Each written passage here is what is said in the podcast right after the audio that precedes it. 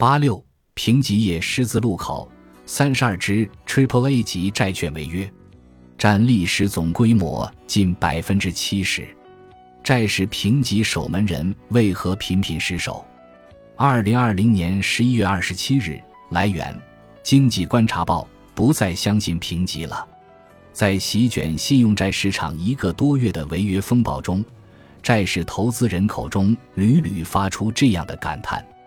二零二零年以来，Triple A 评级债券的违约数量明显激增。自二零一四年债市首例违约开始。六年间，共四十六只发行实主体评级为 Triple A 的债券发生实质性违约，其中仅今年以来就有三十二只，占比近百分之七十。近期，华晨汽车、永煤控股、紫光集团等获得 Triple A 评级的国资背景主体依次违约暴雷，揭开了高信用等级债券风险释放的盖子，更是让评级虚高的拷问甚嚣尘上。符号失真，这是债券圈认为信用评级行业存在的最大痛点。Triple A 评级从投资者多年投资逻辑的信仰里趋于崩塌，这让经营信用评级行业超过十年的徐浩如坐针毡。行业传统的规则正在被打破。其实，他深知国内评级标尺越发扭曲，评级生态急需改变的情况。他也坦言，银行、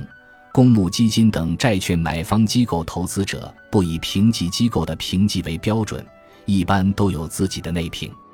一家国内机构的高管向《经济观察报》记者直言：“当下这个评级体系，投资机构没法用。市场热议信用评级机构作为资本市场守门人的作用，推动了监管对于改革信用评级市场的决心。”二零二零年十二月十一日，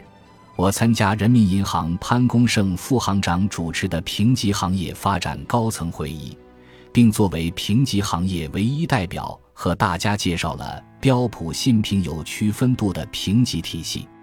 这次高层会议引起市场高度关注和媒体广泛报道，加速了中国信用评级行业改革的进程。